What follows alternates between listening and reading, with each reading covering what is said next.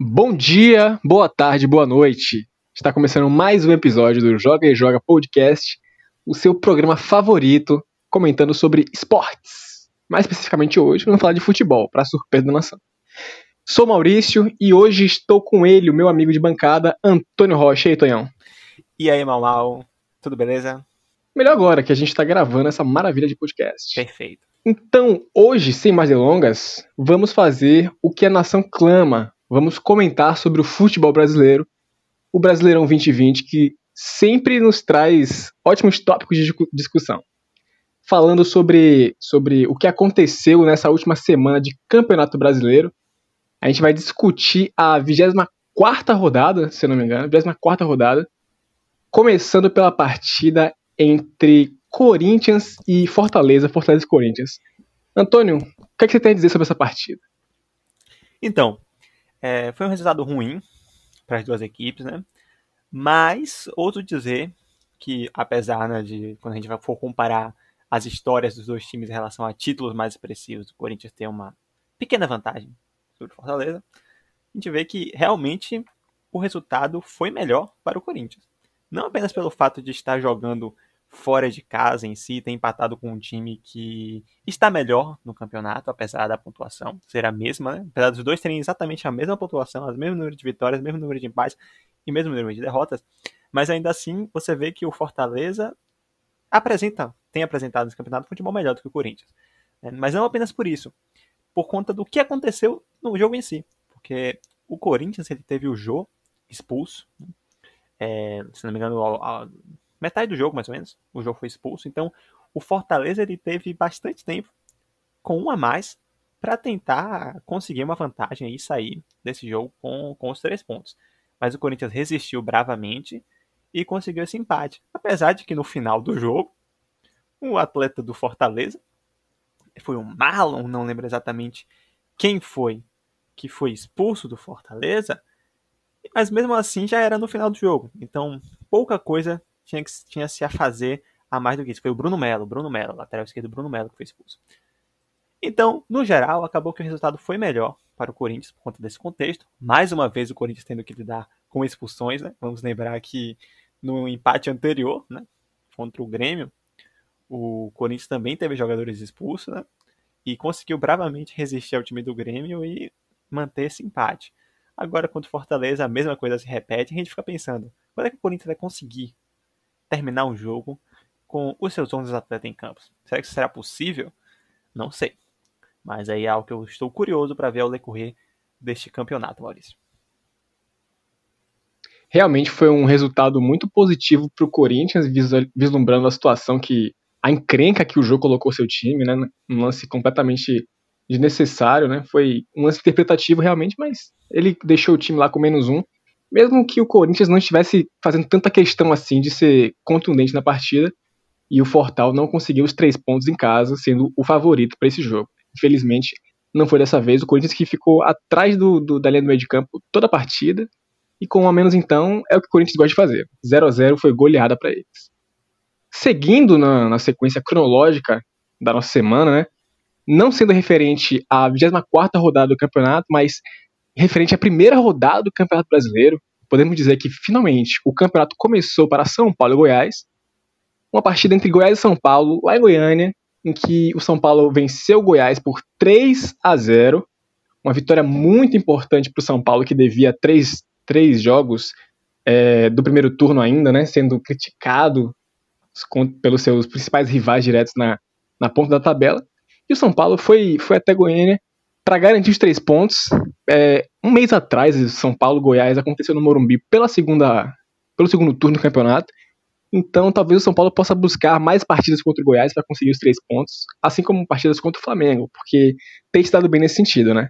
O que foi que você viu dessa partida, Théo? Eu acho que agora o campeonato começa a se definindo de vez, né? Tanto nas partes de cima quanto nas partes de baixo. Porque, como você me falou, o São Paulo tem pagado, né? Agora só falta uma rodada para se pagar, que vai pagar nesse meio de semana contra o Botafogo. Mas ainda assim você percebe que agora tem times ali que está tá tudo quase muito próximo. São Paulo tem uma rodada a menos, mas o Flamengo também tem. O Grêmio também tem uma rodada a menos, que é justamente contra o próprio Flamengo. E o Palmeiras, lá em cima, que também tem uma rodada. Mas No mais, no, no final das contas, se você for ver pela lógica, por exemplo, São Paulo deve ganhar contra o Botafogo. Apesar de que a lógica, às vezes, nem sempre, né? Muitas vezes ela não, não, não se faz, né? Mas se dando a lógica, o São Paulo ganhando vai a 50 pontos. Ficando a 7 pontos do Atlético Mineiro. E na pior das hipóteses, a 5 pontos do Flamengo. Né? Isso já entrando na no último terço do campeonato, né? Lembrando que sabe-se lá quando é que, essa, quando é que essa partida entre Flamengo e Grêmio ela vai ocorrer, né? Porque em dezembro não vai ser, porque o Grêmio ainda está na Libertadores e está na Copa do Brasil. Então sabe-se lá quando essa partida vai ocorrer. Então pode ser que o São Paulo é, chegue na próxima, na próxima rodada, né? No final de semana que vem, com sete pontos de vantagem sobre o Atlético Mineiro. E algumas pessoas podem falar, ah, mas sorte do São Paulo, porque pegou vários times fracos nessas partidas atrasadas e, e ganhou facilmente. Sim e não. Porque sorte também tem a ver com competência. Tem muito time aí que você vê que tá perdendo muito ponto contra time mais fraco. Veja o Atlético Mineiro, que tinha tudo para estar na primeira colocação nesse campeonato, né? Era o único time, único dos principais times, né? dos melhores elencos, que só tinha uma competição, era o Atlético Mineiro. E você percebe que não tem acontecido isso. O Atlético Mineiro tem colecionado perdas de pontos bobíssimos. Vide a última partida, mas falaremos disso mais na frente. E o São Paulo, pelo contrário, não tem feito isso. O São Paulo tem perdido muito pouco, só perdeu duas vezes até aqui. Tem 13 vitórias e 8 empates. Então o São Paulo tem feito uma campanha muito sólida nesse campeonato. Eles têm fazendo um excelente, excelente campeonato brasileiro. E se continuar Dessa maneira, o São Paulo tem tudo realmente para confirmar mais um título na sua história. Agora, o que, é que pode pesar um pouco contra nesse momento? É que as próximas, a sequência do São Paulo após o jogo contra o Botafogo, ela é um pouco mais complicada. O São Paulo pega o Corinthians, é um clássico, e em clássico sabemos que tudo pode acontecer. Depois você tem um confronto direto contra o Atlético Mineiro, né? que está bem. E depois o São Paulo ainda pega o Fluminense, que seria um confronto difícil não fosse a saída repentina do Odair Helma do Fluminense. Agora, como o Odair Helma saiu, nós não, não fazemos a mínima ideia de como o Fluminense estará no dia 26 de dezembro, né, pós-Natal. Às vezes, jogadores um pouco aí né, fora de forma por conta da ceia de Natal, né, não, não sabemos muito bem como vai ser esse confronto. Mas fato é que agora o São Paulo vai começar a ter um calendário um pouco mais difícil. Mas ao mesmo tempo que vai ter um calendário mais difícil, vai ter esse calendário com uma boa margem, ao que tudo indica. Tem uma, aquela, aquela margenzinha que dá para você gastar. Dá para perder aquele jogo X, dá para perder aquele jogo Y, empatar contra aquele time que ainda assim ainda vai ter gordura para gastar. Então acho que agora o campeonato está se definindo. E isso vale também para a parte de baixo, que eu irei me aprofundar nisso mais para frente, Maurício. Antes de fazer meu último comentário sobre esse confronto, eu queria deixar claro para o amigo ouvinte que o São Paulino aqui entre nós sou eu, então, todos os comentários feitos é, nos últimos 43 minutos por Antônio Rocha foram completamente isentos do tal clubismo, que eu também me Exato. isento do clubismo. Não existe clubismo aqui. Não, então você pode confiar na palavra clubismo. dele que não existe clubismo aqui. Então você pode confiar na análise dele, completamente embasada, séria, porque a gente não tá aqui para fazer gracinha, não. Talvez às vezes. Mas, agora sim, finalizando meu comentário sobre essa partida, que você falou sobre dar a lógica é realmente o que faz a diferença, né? Porque os times que gostam de se, se bancar de, de Robin Hood, que vencem os principais adversários no topo da tabela e perdem pontos para os times que estão brigando contra o Z4, esses aí são os mais prejudicados, né? Então, quando você consegue dar a lógica num time que briga tanto com a bola como o Goiás, eu mencionei que há um mês o Goiás jogou contra o São Paulo no Morumbi, foi um 2 a 1 sofrido para o São Paulo teve que buscar o, a virada em casa, com o gol do Igor Gomes, que também marcou gol nessa partida contra, contra o Goiás em Goiânia. E dessa vez tudo deu certo para São Paulo, né? Foram, foi um jogo completamente controlado e realmente deu a lógica como tem que dar, como se espera para um time que está brigando pelo título da competição. Dando sequência à 24 rodada, temos um clássico para comentar, um jogo entre Botafogo e Flamengo, e o Mengão conseguiu os três pontos, né? Um time que com certeza a gente pode cravar que, que não está em um bom momento, porque é, foram eliminados de forma melancólica na, na, Copa Libertadores, né? Um jogo que eles fizeram é, é, tiveram muito volume, mas no, pouquíssima eficácia, ainda perdendo nos pênaltis, é muito traumatizante. E não existe aquele negócio de, de crise quando você vai pegar o Botafogo, né? Mas, apesar desses três pontos, é, não foi um jogo tão simples assim pro Flamengo, né? Porque, pensando friamente em estatísticas, você que gosta de números, a chance de, de, de gol, no caso de finalizações e tal, foi muito equivalente entre os dois times, né?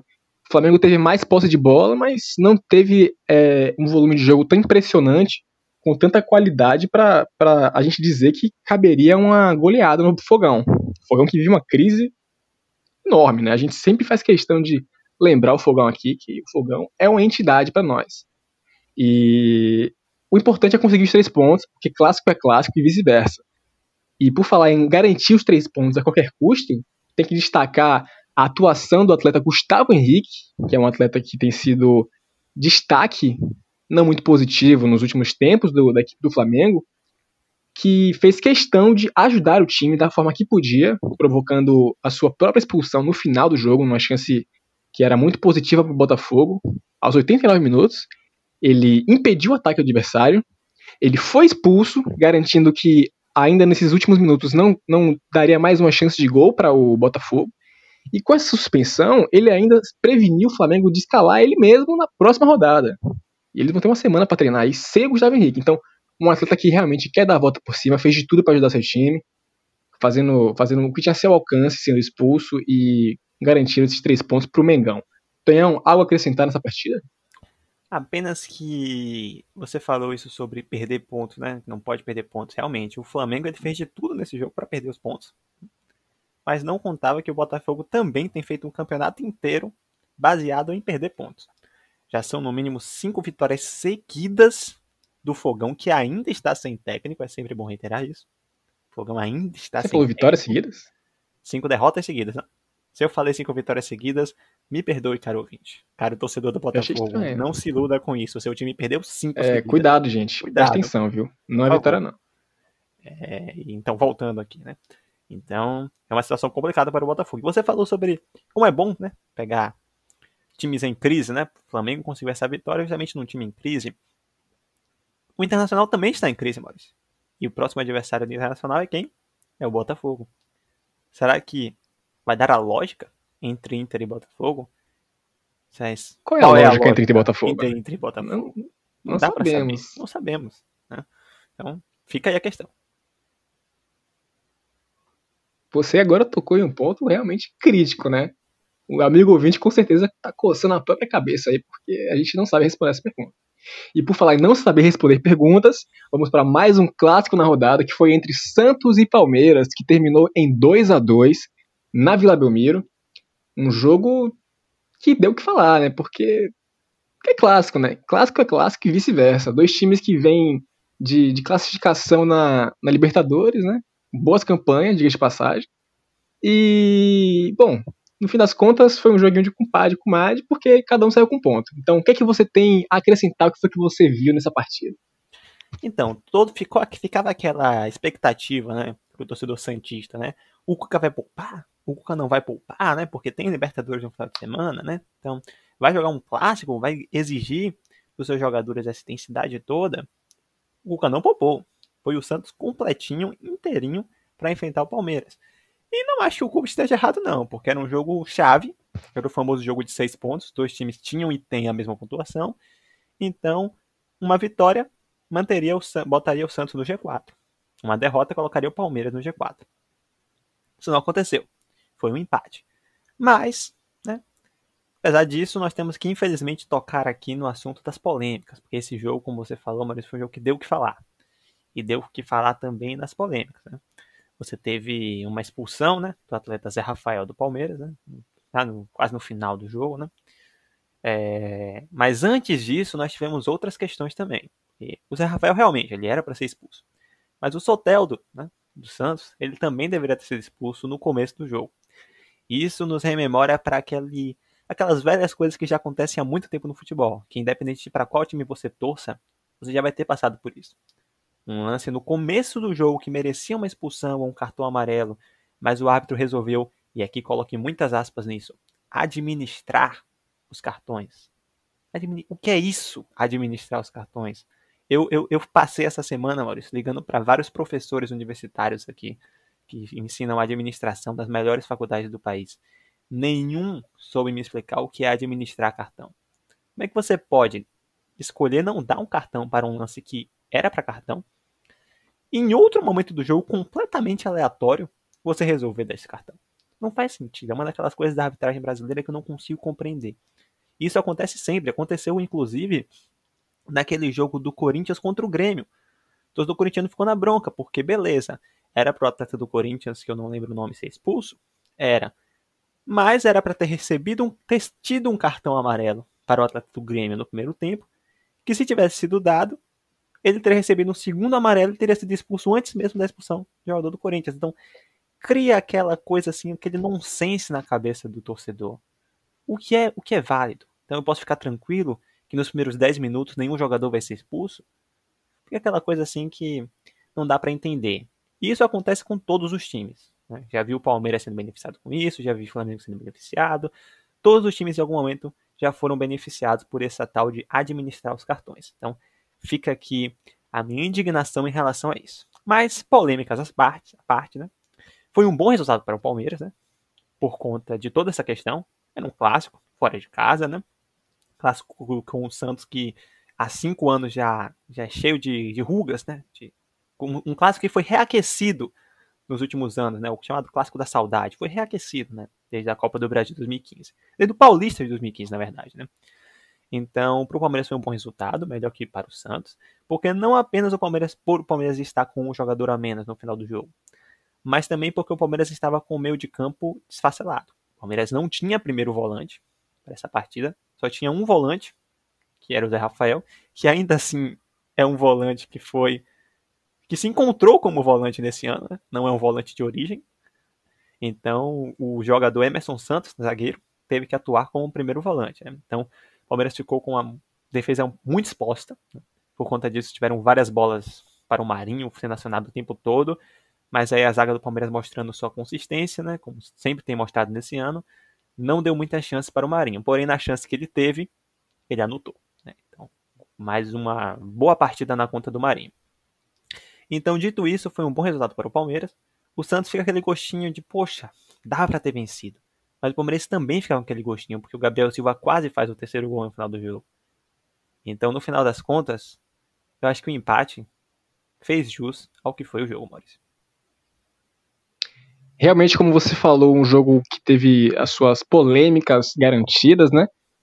Porque um clássico sempre é um jogo que é sempre uma partida que dá o que falar, de alguma forma ou de outra.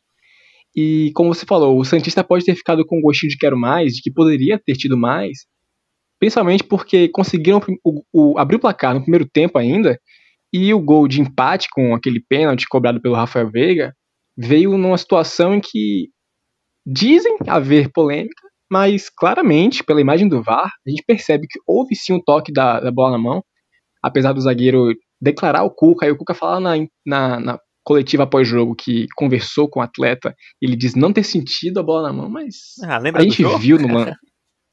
a gente viu que na imagem do árbitro de vídeo que tá ali para isso, realmente, mostrar esse tipo de situação de que é isso, essa é a proposta do árbitro de vídeo, né? Então, contra, contra fatos não há argumentos.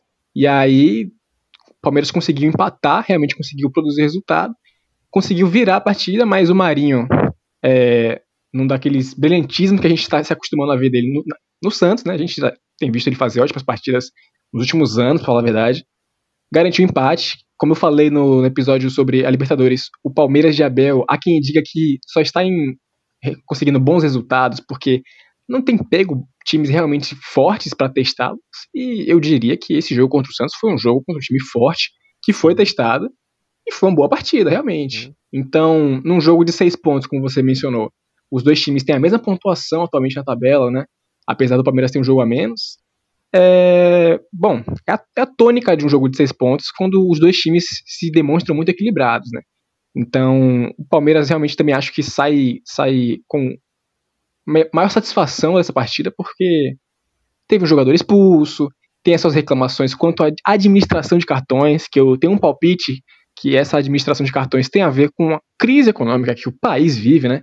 Então talvez a CBF esteja rateando a distribuição de cartões para que não falte até o final do campeonato. Imagina aí no final do campeonato, é, com um possível título ainda em aberto, os times não, não levarem amarelo. Que loucura que seria, né? Então a gente tem que ficar de olho aí, nesse sentido aí, que pode ser realmente perigoso. Eu acho que o árbitro realmente tem razão em pensar em, em, em ratear a distribuição de cartões amarelos para uma partida tão pegada quanto pode ser um clássico. Tudo bem? Então, por falar em partidas pegadas, a gente vai dar sequência aqui ao confronto entre o Fluminense, aquele, o saudoso, o brilhante Fluminense de Odair Helman, contra o Atlético Paranaense. É, bom, mais uma derrota do Atlético Paranaense no campeonato, mais uma derrota seguida, né? Eles que estavam naquela sequência brilhante da competição, mas aí é, teve a semana intercalada com a Libertadores, um confronto muito difícil. Então agora são três derrotas seguidas em todas as competições. Uma partida que o mesmo Fluminense, que eu tenho dito que surpreende bastante, surpreendeu mais uma vez, vencendo o Atlético de forma expressiva, uh, de virada, destacar isso, de virada, e se mantém ali naquele, naquela posição muito intrigante da tabela. Tem eles têm agora 20, 39 pontos, estão em quinto, e só não é melhor pro amigo tricolor carioca, porque hoje, que estamos gravando, dia 7 de 12 de 2020, o Odair Helman deixou o comando técnico do Fluminense. Meu amigo, o Brasileirão é realmente uma loucura. Mais um time no topo da tabela que perde seu treinador em meio à competição. São cenários diferentes, né? A gente tem que destacar isso aí, porque o Kudê saiu é, numa situação de, de rusgas internas o Domenech Torrente saiu por uma questão de insatisfação por alguns resultados, apesar de a campanha ser positiva. E o Odair Helman saiu por questões financeiras, né? Foi uma proposta de, de acho que salário de 600 mil, pelo que eu consegui apurar no Twitter. Salário esse que não é maior que alguns outros treinadores têm aqui no Brasil, né? Tipo o Rogério Ceni no Flamengo, tipo o Abel Esbraga no Palmeiras. E, bom, a tônica disso aí que eu, que eu consigo vislumbrar sobre a saída do Odair Helman do Fluminense, apesar de boa competição, é que ele sabe que ele tá tirando, tirando leite de pedra, tá fazendo uma campanha muito acima do que é esperado. E o futebol brasileiro é do tipo que, mesmo que você esteja muito acima das expectativas, se você começar a deslizar com esse sonho que você entregou e completamente inesperado, vai subir para você em algum momento, né? É uma pena realmente você ver um treinador sair assim, um time que tá jogando um bom futebol, Existem algumas divergências sobre ser um, realmente um bom futebol, mas um futebol pelo menos eficiente. E eu sinto sua dor, amigo tricolor. Foi mal. Antônio, o que, é que você tem a dizer sobre essa partida e essa situação? Mal, como todo mundo que nos escuta sabe, né? Eu torço para todos os times. Eu posso torcer para que alguns percam, eu posso torcer para que alguns empatem, Posso torcer a depender da circunstância para alguns vencerem, mas isso significa que no final das contas eu estou torcendo para algo acontecer com todos os times. Isso me coloca na posição de torcedor de todos os times. Porém, nesse caso do Fluminense, eu não sei o que eu senti. Né? Eu não sei o que senti. Porque parecia há pouco tempo atrás que o G8 do campeonato estava definido. São Paulo, Atlético Mineiro, Flamengo, Grêmio, Fluminense Nacional, Palmeiras e Santos. Pronto, parece que esses seriam os oito primeiros colocados do Brasileirão. Agora, eu não sei mais, sabe? Porque o Inter, que estava em primeiro quando o Abel Braga chegou, hoje está em sexto. Podia estar em oitavo se tivesse perdido, mas falaremos disso mais tarde. O Fluminense ganhou esse que foi o cartão de despedida do Odair Maionese. Agora eu não sei mais o que vai acontecer com o Fluminense. Tem um passe contra o Vasco agora. Vai pegar o Vasco em crise, mas o Fluminense também não está em crise agora que o Odair sair. Então o que, é que vai acontecer? Então, Fluminense Internacional, dois times que agora estão em crise. Vão pegar dois times que também estão em crise. Não tem lógica. Então, Palmeiras e Santos vencem vencendo os seus confrontos no final de semana e Fluminense e Inter perdendo ou até mesmo empatando. São ultrapassados. Vão para sétimo e oitavo lugar, respectivamente. Então, Maurício, é uma queda, sim, desses dois times, que é o que pode acontecer, o que está se desenhando, ao meu ver, que eu não sei o que vai acontecer. Eu não sei o que vai acontecer com esses dois times. Mas a sensação que fica sobre essa saída do Odaí é que ele percebeu que ele não precisaria deixar o Fluminense com 45 pontos para se ver livre do rebaixamento esse ano. Talvez os 39 já deem. Talvez 29 pontos já deem para se livrar do rebaixamento. Então parece que o Odaí sentiu assim: meu trabalho aqui está cumprido. Ele lembrou dos últimos anos o Fluminense lutando para não cair. Ele pensou: ah, não vai mais cair. E aí achou que a temporada acabou e foi embora. Pensou assim: não tem mais desafio para mim aqui, eu quero algo novo. E aí ele foi para um lugar onde o futebol é uma incógnita. Né? Se joga realmente futebol lá na, na, nas Arábias? Existe realmente? Será que a Copa de 2022 realmente vai acontecer? Será que a seleção do Catar realmente existe? A gente não sabe. Então, eu, eu prefiro não continuar comentando sobre o Fluminense, porque senão eu vou me ver aqui divagando sobre tantas coisas que eu prefiro apenas encerrar minha fala sobre Fluminense e Furacão falando sobre o Atlético Paranaense. Maurício, eu posso fazer isso? Claro que pode, fica à vontade. Obrigado. Eu acho que o torcedor do Furacão ele tem que ficar animado com essa derrota. Animado. Porque essa derrota mostra que agora o time tem tudo para tentar pegar o lugar do Fluminense ou do Internacional nesse Campeonato Brasileiro. Porque o Atlético agora, que estava numa crescente, numa evolução, culpa o desgaste por conta desses dois jogos contra o River na Libertadores. Agora o Furacão não tem mais nenhuma competição internacional. Agora é só o Brasileirão. Então pode focar em tentar subir ainda mais nessa tabela. Tá 10 pontos no oitavo lugar. Será que o Fluminense vai voltar a vencer nesse Brasileirão? Será que o Inter vai vencer, voltar, voltar a vencer esse Brasileirão? Então o torcedor do Furacão pode olhar para cima. Pensar, pensar grande. Pensar maior. Confia. O Furacão ainda vai subir nesse Brasileirão. Era só isso que eu queria falar. Bom, eu acho que falando só mais uma coisinha sobre o Fluminense, acho que será que a gente pode acreditar que Abel Braga pode salvar o Fluminense? Será que ele será contratado? A gente não sabe. É uma possibilidade, sempre é uma possibilidade. Abelão é querido por todos os clubes no Brasil, de uma forma ou de outra. Então, é, seguindo a nossa, nossa sequência aqui do Brasileirão, rodada 24, temos um confronto nordestino na rodada entre Bahia e Ceará e deu vozão mais uma vez. Eu, eu, eu peço licença poética aqui para deixar claro que o Ceará é o papai do Bahia. Neste ano, o Bahia não achou nada contra o Vozão. E nessa partida se repetiu. Né? O Vozão que agora conseguiu a sua segunda vitória seguida fora de casa. É, claro que a última vitória tinha sido contra o Vasco, mas o Bahia já é um time um pouquinho mais forte e mais perigoso que o Vasco, né? Inclusive o Bahia que veio de, de um, um resultado positivo na Sul-Americana, é, perdeu sua segunda, segunda partida consecutiva no Campeonato Brasileiro. Terceira. Ah, é porque ia complementar aqui. Segunda consecutiva em casa. Ah. Eles que tinham uma sequência brilhante em casa. De cinco vitórias, seis vitórias consecutivas. É, triunfos, né? Porque a gente não vai falar vitória porque é o rival do Bahia. Mas eles vinham de uma sequência muito forte em casa. E agora duas derrotas consecutivas é, na Fonte Nova. Três derrotas consecutivas na competição, né? Fui, fui, lembrado pelo meu parceiro de bancada, Antônio. E, bom, como você falou na última rodada, né, é bom abrir o olho, porque mesmo que o desempenho na Sul-Americana seja promissor, o Campeonato Brasileiro está rolando, né? Ok que tem times que, que pedem, muito, clamam pelo rebaixamento, mas não é muito interessante você abrir mão, abdicar da, do campeonato de forma tão, tão aparente como a gente pode visualizar o desempenho do Bahia nos últimos três jogos, né? O que, é que você tem a falar sobre esse jogo, Antônio? Eu quero reiterar aquilo que eu já falei no episódio passado aqui do Campeonato Brasileiro, sobre o problema do Mano Menezes, a aversão que o Mano Menezes tem ao Campeonato Brasileiro. Ele odeia essa competição, tenho certeza disso. Ele odeia. E o Bahia tá, tá, tá perigando. Tá com o desempenho que tem, tem tido no Campeonato Brasileiro. Não está fazendo partidas brilhantes na Sul-Americana também tem passado com o regulamento embaixo do braço, né?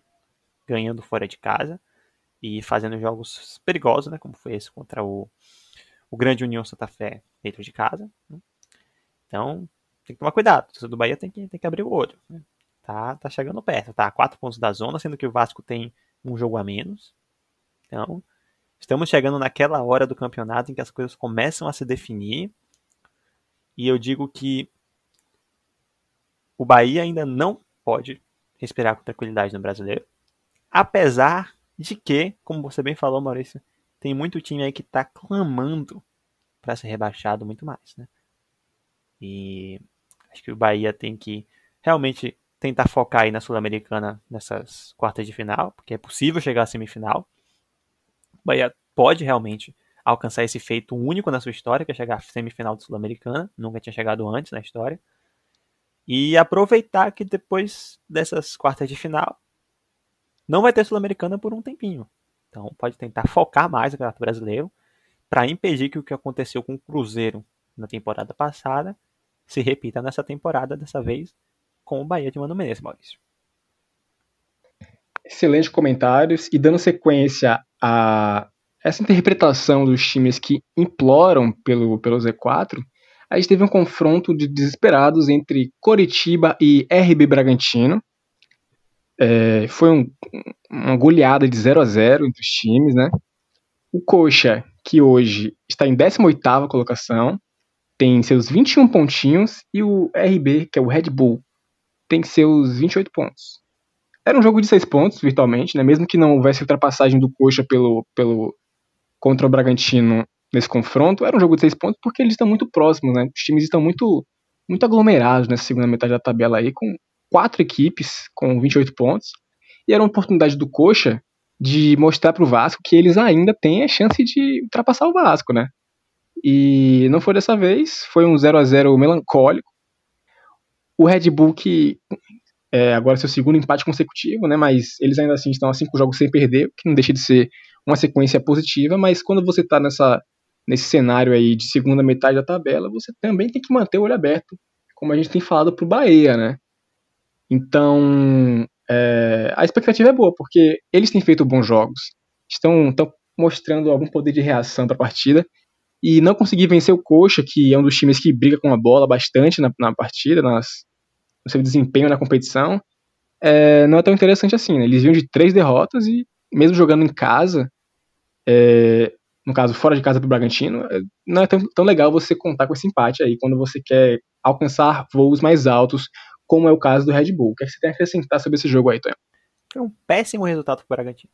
Como você bem colocou, tá numa crescente Bragantino, já são cinco jogos sem perder, tendo duas vitórias aí nesse caminho, mostrando que realmente pode tentar brigar aí pela Sul-Americana. Tem, tem cacife para isso, tá melhorando. O Bragantino tem tudo a, a crescer ainda nesse campeonato. E o Coritiba, com todo respeito aí ao torcedor do Coxa, tá virtualmente rebaixado, mas eu não vejo o Coritiba conseguindo se livrar esse ano. Eu acho que realmente vai cair, assim como o Goiás. Mas falaremos do Goiás mais tarde. E o Coritiba tá nessa situação que um time que joga contra o Coritiba, seja dentro ou fora de casa, não pode se conformar com outro resultado que não seja vencer. Ao menos que esse time seja o Botafogo. Aí o Botafogo pode considerar um empate um bom resultado. Mas aí é porque o Botafogo realmente já está no mínimo cinco jogos de derrotas consecutivas. Só tem três vitórias nesse campeonato. Mas pra você ver como o Botafogo me persegue, né, Maurício? Tô falando aqui sobre Coritiba e Coxa, e Coritiba e Braga. E eu tô falando do Botafogo. Eu não consigo tirar o Botafogo da cabeça nesse campeonato. Então, Mas esse resultado aí importa o Botafogo, né? Eles estão muito próximos, é, importa, então pode né? falar do Botafogo à vontade. Obrigado. É... Então é isso, sabe? O Bragantino eu acredito que não vai lutar pelo rebaixamento ao que tudo indica, vai conseguir crescer ainda mais na tabela. E apesar de ter a mesma pontuação do Bahia, é isso, sabe? O Bahia está na frente do Bragantino pelo número de vitórias, mas o desempenho em campo do Bragantino tem sido melhor do que o Bahia, bem melhor do que o Bahia nesse brasileiro. Então eu acredito que o torcedor do Bragantino pode respirar, aliviado, mesmo com esse empate, mas o torcedor do Bahia tem que ficar preocupado. Então, é isso que eu tenho a dizer sobre esse jogo. E por falar em preocupação, por falar em Botafogo, a gente vai falar agora do Vasco, que mais uma vez apanhou no Campeonato Brasileiro. não bastasse ter apanhado também na, na Sul-Americana, no meio de semana, apanharam no Brasileirão mais uma vez, perderam por 4 a 0 para o Grêmio, com direito à lei do ex, do Diego Souza, né? Diego Souza que é um cara que, que dificilmente não tem a lei do ex a seu favor jogando no Brasil, né? É um nômade. A gente pode classificá-lo como um verdadeiro nômade do Brasileirão. Então, o Grêmio tá nem aí pro, pro, pro Vascão. Então, meteram essa cola mesmo, tô nem aí. É... Teve direito até a gol do Lucas Silva, aquele que jogou no Real Madrid. Sim, você lembra dele. E o Vascão afunda mais um pouco, né? Já estão pedindo para o Vasco colocar o Pinto para fora. Aí. Não aguentam mais ver o Pinto no Vasco. O Vascão que, que venceu o, o esporte algumas rodadas, mas desde então, eu acho que esse foi o erro do Vasco, vencer o esporte. Porque foram dois empates, duas derrotas. A gente percebe um padrão aí de dois resultados é, iguais e eu acho que é difícil você esperar que agora sejam duas vitórias de novo. Então, será que existe alguma coisa pior que ser derrotado pelo Va pro Vasco agora nesse momento? Não sei, mas o Vasco se mantém no Z4. É, bem próximo do Curitiba, como a gente falou, né? Se o Corinthians tivesse vencido o Red Bull, teriam mostrado pro Vasco que ainda é possível ultrapassá-los. Então, cuidado, Vasco, é muito perigoso. É. E o, talvez o que seja pior pro Vasco nesse momento, né? O Vasco que eu elogiei tanto naquele empate do contra o São Paulo, que tinha uma boa defesa, o Pinto arrumou a defesa do Vasco e apanharam duas vezes, sofrendo quatro gols em duas rodadas consecutivas. E talvez o pior seja vislumbrar uma saída do Sapinto com a volta do Luxemburgo. Será que seria melhor pro Vasco? Existe gente que tá pedindo isso, hein? Porque aquele Vasco do Luxemburgo empatou com o campeão. Então, talvez seja esse o principal foco da torcida que pede o luxo de volta. Então, o que é que você tem a dizer sobre essa partida aí, Tonhão? Então, o Vasco preocupa muito. Como você bem falou, o Curitiba está, está quase mostra na última rodada que poderia dizer pro Vasco: ei, esse 17 lugar aí não está garantido, não. A gente ainda pode roubar ele de vocês. Mas isso não aconteceu. Então, eu acho que, assim como o Vasco não tem demonstrado para sua torcida que pode melhorar, o Coritiba também tem feito bem menos. Né? Eu acho que o torcedor vascaíno pode ficar tranquilo que esse 17 lugar aí tá quase garantido. Tá quase garantido. Eu só não digo que tá garantido porque o esporte tá mostrando aí que tá doido para pegar essa 17 colocação. Esporte tá, tá correndo atrás desse 17 lugar aí que nem um doido. Mas voltando para o Vasco e Grêmio, o Grêmio segue firme na luta pelo G4, né? quem sabe o título, né? O Grêmio ainda tem um jogo a menos, que é contra o Flamengo, mais um jogo de seis pontos. Né? E novamente, sabe-se lá quando esse jogo vai acontecer. Mas é aquela coisa, né? É difícil falar em, em, em título para os times como Flamengo, Grêmio e Palmeiras. E Santos também, por que não? Porque o São Paulo ainda tem esse joguinho para fazer. Então, é aquela coisa. Depois do jogo contra o Botafogo, o São Paulo pode estar 10 pontos na frente do Grêmio. Oito pontos na frente do Flamengo.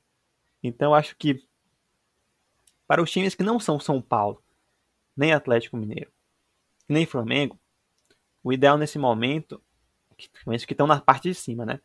É pensar no G4. Se der para beliscar, aí vai com tudo. Né? Mas no momento é melhor tentar garantir aquela quarta colocação que o Grêmio finalmente assumiu com essa vitória, subiu três colocações e garantiu o quarto lugar isolado, né? Tá um ponto acima do Fluminense, que é o quinto, com um jogo a menos. Então, o Grêmio pode aí sonhar aí com esse terceiro lugar, se vencer o Flamengo. Mas, como bem sabemos, esse jogo não tem nem data marcada para acontecer ainda. Então, como é que a gente vai saber? Quando é que vai ser esse jogo? Então, vamos aguardar. Mas, voltando para o Vasco, gostaria de falar um pouquinho mais sobre o Vasco é que o Vasco agora vai pegar o Fluminense, né? O Vasco está em crise, tomou oito gols em dois jogos, mas o Fluminense agora está sem o Odair, né? Não sabemos como o Marcão, né, que assumiu o Fluminense, vai assumir até o final da temporada, vai, vai armar esse time. Né? Marcão que provavelmente tem suas próprias ideias. Não sabemos se essas ideias são boas. E é um clássico, né? É um clássico e tudo pode acontecer. Então o Vasco tem essa esperança aí, né? tem essa semana livre, enfim, para poder treinar. e quem sabe aí conseguir surpreender e tirar três pontos do Fluminense e sair de vez dessa situação incômoda que é o 17 lugar. Muito bem. É, acrescentando um comentário sobre o Grêmio, né? Que você falou que tem uma sequência muito positiva. Eles estão atualmente a 16 jogos invictos em todas as competições. Se não me engano, acho que são 9, 9 jogos sem perder no Campeonato Brasileiro. Atrás apenas do São Paulo, né? Esse mesmo São Paulo aí, que está atualmente a uns 18 jogos do Campeonato Brasileiro sem derrotas, venceu no Morumbi o esporte. Aquele esporte que a gente mencionou agora há pouco, falando do Vasco. Perdeu para São Paulo no Morumbi, placar magro de 1 a 0. É, a torcida está em êxtase. Amigo tricolor, amigo São Paulino, amiga São Paulina, pode comemorar. O São Paulo, com essa vitória sobre o, sobre o esporte, garantiu seus 47 pontos no Brasileirão. E, a, e os matemáticos garantem que esse é um número mágico que pode bater no peito e dizer assim: não vou cair. Então, amigo São Paulino, pode, pode celebrar, porque 2021 o tricolor paulista estará na Série A. É, essa foi a meta do time pro ano, então é isso. O que vier agora é lucro. Se vier um título, ninguém vai celebrar tanto quanto essa permanência na primeira divisão, tenho certeza. E, como eu falei, foi um placar magro, mas, segundo o Fernando Diniz, e eu até concordo com ele, o time conseguiu produzir até mais do que naqueles 3 a 0 que a gente começou o programa de hoje falando sobre o Goiás, né? Mas naquela noite lá contra o Goiás, deu certo, deu mais certo, né? O goleiro Luan do esporte mesmo fez alguns, algumas defesas muito importantes, garantindo é, que, em termos de placar, o esporte continuasse na partida, né? Mas, sinceramente, o esporte não ofereceu tantos riscos ao São Paulo para conseguir roubar um pontinho deles aí no, no, no Morumbi, né? É, mais um jogo que o Luciano marca, tá chegando no fim do ano, mais um gol do Luciano. E o São Paulo, como, como a gente já pontuou aqui, conseguiu fazer valer a lógica, que é o principal diferencial dos times que conseguem realmente efetivar um título de uma competição tão, tão extensa como um campeonato de pontos corridos de 38 rodadas. Estou falando dele, do Campeonato Brasileiro, o Brasileirão. É, foi mais um jogo protocolar do São Paulo, né? Como eu falei, eles conseguiram realmente, dessa vez, administrar contra um time completamente retrancado, que, é, que era o maior nêmesis do São Paulo do Diniz. Eles foram com cinco jogadores na última linha, na linha defensiva. Última ou primeira linha, depende do seu referencial. E logo no começo do jogo, o Luciano fez um gol na cobrança, cobrança de escanteio ensaiada. São Paulo tentou bastante fazer mais gols, mas, como eu falei, o Luan, goleiro do esporte, estava inspirado naquela, naquela tarde de domingo. Tonhão, o que, é que você tem a dizer sobre essa partida? Já falei muito sobre São Paulo e esporte nesse episódio, então eu vou apenas dizer duas coisas. Primeira delas é referência à maioria absurda dos comentaristas esportivos que a gente viu na televisão, né, comentando esse Brasileirão, onde muitos diziam com grande arrogância, né, que ou o Flamengo ia ganhar com tranquilidade, ou que o Atlético Mineiro era o grande favorito. E nenhum deles paravam para pensar. Às vezes eles até falavam que, tipo, em aproveitamento o São Paulo é o líder. Mas nenhum deles parava para pensar que se desse a lógica nesses três confrontos que o São Paulo vencesse, como tem vencido, o São Paulo assumiria a ponta isoladamente, coisa que nenhum time tinha conseguido até agora. E é isso que tem se mostrando. O São Paulo está quatro pontos na frente, tendo um jogo a menos ainda que o Atlético Mineiro. Então é aquela coisa. O campeonato nunca esteve, vamos dizer, favorável demais ou ao Flamengo ou ao Atlético Mineiro, justamente por conta dessa defasagem que tinham nos jogos. Era muito difícil você olhar para a tabela e ver com clareza esses dois times muito na frente. E é isso que está se mostrando. Agora os dois estão em segundo e terceiro lugar, respectivamente, correndo o risco de ainda caírem mais na tabela, caso, caso né, no jogo entre Grêmio e Flamengo acontecesse amanhã, por exemplo. Né? O Flamengo poderia ir para quarto lugar. Mas enfim, falando agora sobre o esporte, Maurício. É, eu gostaria de parabenizar a diretoria do esporte, porque a gente reclama muito sobre como aqui é, demite técnico, né? O tempo todo. E o esporte, mesmo com esse trabalho horrível, né? Do Thiago Neves até aqui, o esporte não demitiu o Thiago Neves. O Thiago Neves continua no esporte, né? E aí abre aquela outra pergunta: será que às vezes não é bom demitir o técnico? Fica essa questão.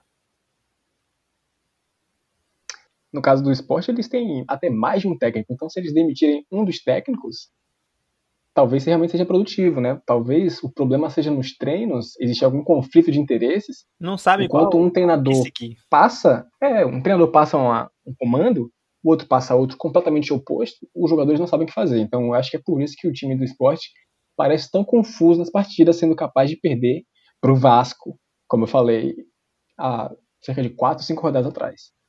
E por falar em inconsistência, vamos falar agora de um jogo que foi marcado pelos principais cavalos paraguaios do Campeonato Brasileiro 2020. Estou falando deles mesmos, o Atlético Mineiro e o Internacional. Destaque especial para o Atlético Galo, que está a competição inteira jogando apenas a competição do Campeonato Brasileiro. É, como você já mencionou, apontado como um possível grande favorito ao título. Estão realmente no topo da tabela, é verdade. Mas um time que joga só uma competição desde a primeira rodada e não é capaz de garantir uma vantagem contra adversários diretos que jogavam outras frentes é complicadíssimo. E você não conseguir vencer esse internacional é mais complicado ainda. É difícil você querer alguma coisa quando você não vê esse internacional aí tomando um golzinho ao final do jogo do atleta Peglow.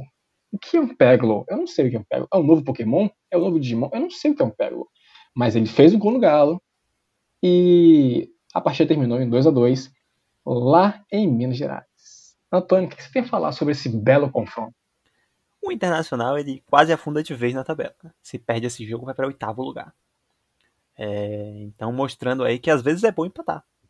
Às vezes, esse empate o Abel pode comemorar. Pode dizer que se encantou com esse menino Peglow. E sobre o Atlético Mineiro, Maurício, eu trago um questionamento. Galo paraguaio?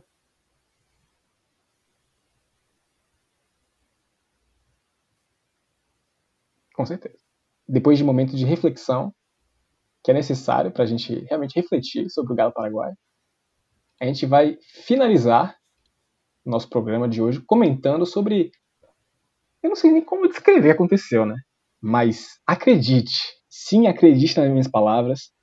O que eu vou dizer agora é a mais pura e plena verdade. O Goiás venceu um jogo.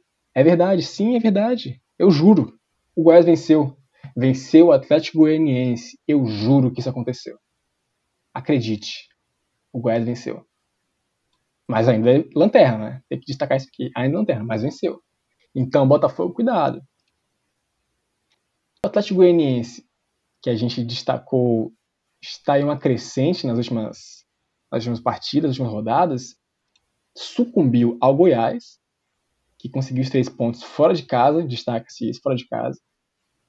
E é um desses confrontos dos times que estão disputando na segunda metade da tabela o Atlético Goianiense que tinha conseguido aquele empate que a gente enalteceu contra o, o Internacional, apesar de ser o Internacional, que estava a quatro jogos invicto, né? A última derrota do Atlético Goianiense tinha sido contra o Coritiba, que também está na zona de rebaixamento. Então, acho que o Atlético Goianiense também pode ser chamado de Robin Hood, como a gente falou, né? Que consegue resultados mais importantes contra quem está à sua frente e faz questão de ajudar seus amiguinhos é, que está no Z4, perdendo para o Coxa e perdendo para o Goiás, que agora está na cola, ainda mais na cola do Botafogo. E a gente vai ver essa competição magnífica pela lanterna da competição. Tonhão, o que é que você tem a dizer sobre esse magnífico jogo em que o He-Man conseguiu colocar a sua espada no Atlético e garantir os três pontos para o Goiás? Maurício, o Goiás está a três jogos sem perder venceu o Palmeiras, empatou com o Fortaleza e venceu o Atlético Goianiense na, na nova casa. O Atlético Goianiense estreou o seu novo estádio e perdeu o clássico. O Goiás carimbou a nova casa do Atlético Goianiense. O Goiás está a três jogos sem perder, está a seis pontos de sair da zona de rebaixamento, Maurício. O Goiás está dando esperança para a sua torcida. E isso é muito preocupante. A esperança é o mais perigoso dos sentimentos. O Goiás não pode fazer isso com a sua torcida. Parecia que não havia mais esperança. E eles disseram não. Assim. Verde é a cor da esperança. Acredite. E agora o torcedor esmeraldino vai acreditar. Eu, isso, isso foi realmente o que mais me revoltou nessa última rodada, Maurício. É, é revoltante. Preocupante demais. Preocupante. Eu sinto, eu, eu me preocupo pelo que a torcida do Goiás vai passar nessa sequência do campeonato. Agora eles estão esperançosos. Eu, eu, eu não sei aonde, aonde isso vai dar, aonde isso vai parar. Me preocupa muito, Maurício. Eu tenho uma ideia de como a gente pode colocar os pés do torcedor do Goiás no chão. Porque você diz que eles estão a três jogos sem perder, mas isso visualizando a sequência das rodadas do Campeonato Brasileiro. Porque a gente teve. A gente não, Goiás teve é, dois, duas reposições de jogos adiados no meio, de, no meio desse tempo aí contra dois tricolores, diga de passagem, o Grêmio e o São Paulo, em que eles foram derrotados em sequência. E na próxima rodada, eles já vão enfrentar novamente o Grêmio, para lembrar que eles perderam para o Grêmio na semana passada. Então, amigo torcedor, não se iluda. Seu time só está invicto virtualmente no que diz respeito à sequência lógica do campeonato, que não faz o menor sentido. Então, quando você lembra que o Campeonato Brasileiro não faz sentido, você coloca o seu pezinho no chão e lembra: eu ainda sou lanterna, apesar do Botafogo. E eu acho que não existe nada mais para você pensar além disso. E é com essa essa frase, né, essa indução ao pensamento, ao senso crítico do amigo torcedor do Goiás, que a gente vai se despedindo por hoje aí. Tonhão, qual é o seu destaque final para o amigo ouvinte? Gostaria de dizer que você me lembrou que o Botafogo ainda pode virar lanterna desse campeonato. Então, meu destaque vai para o Botafogo, que se o torcedor do Botafogo achava que o campeonato já acabou, ele ainda não acabou. Botafogo ainda pode ser o lanterna desse campeonato, Maurício. É isso aí, amigo, amigo torcedor botafoguense. É, logo mais vocês vão enfrentar o São Paulo em uma partida atrasada para realmente efetivar a finalização do primeiro turno. E o sonho não acabou. Eu acho que vocês têm tudo para garantir essa lanterna aí e dizer que vocês são a base que sustenta o Campeonato Brasileiro. Obrigado, amigo ouvinte, obrigado, amigo ouvinte, e até a próxima. Valeu!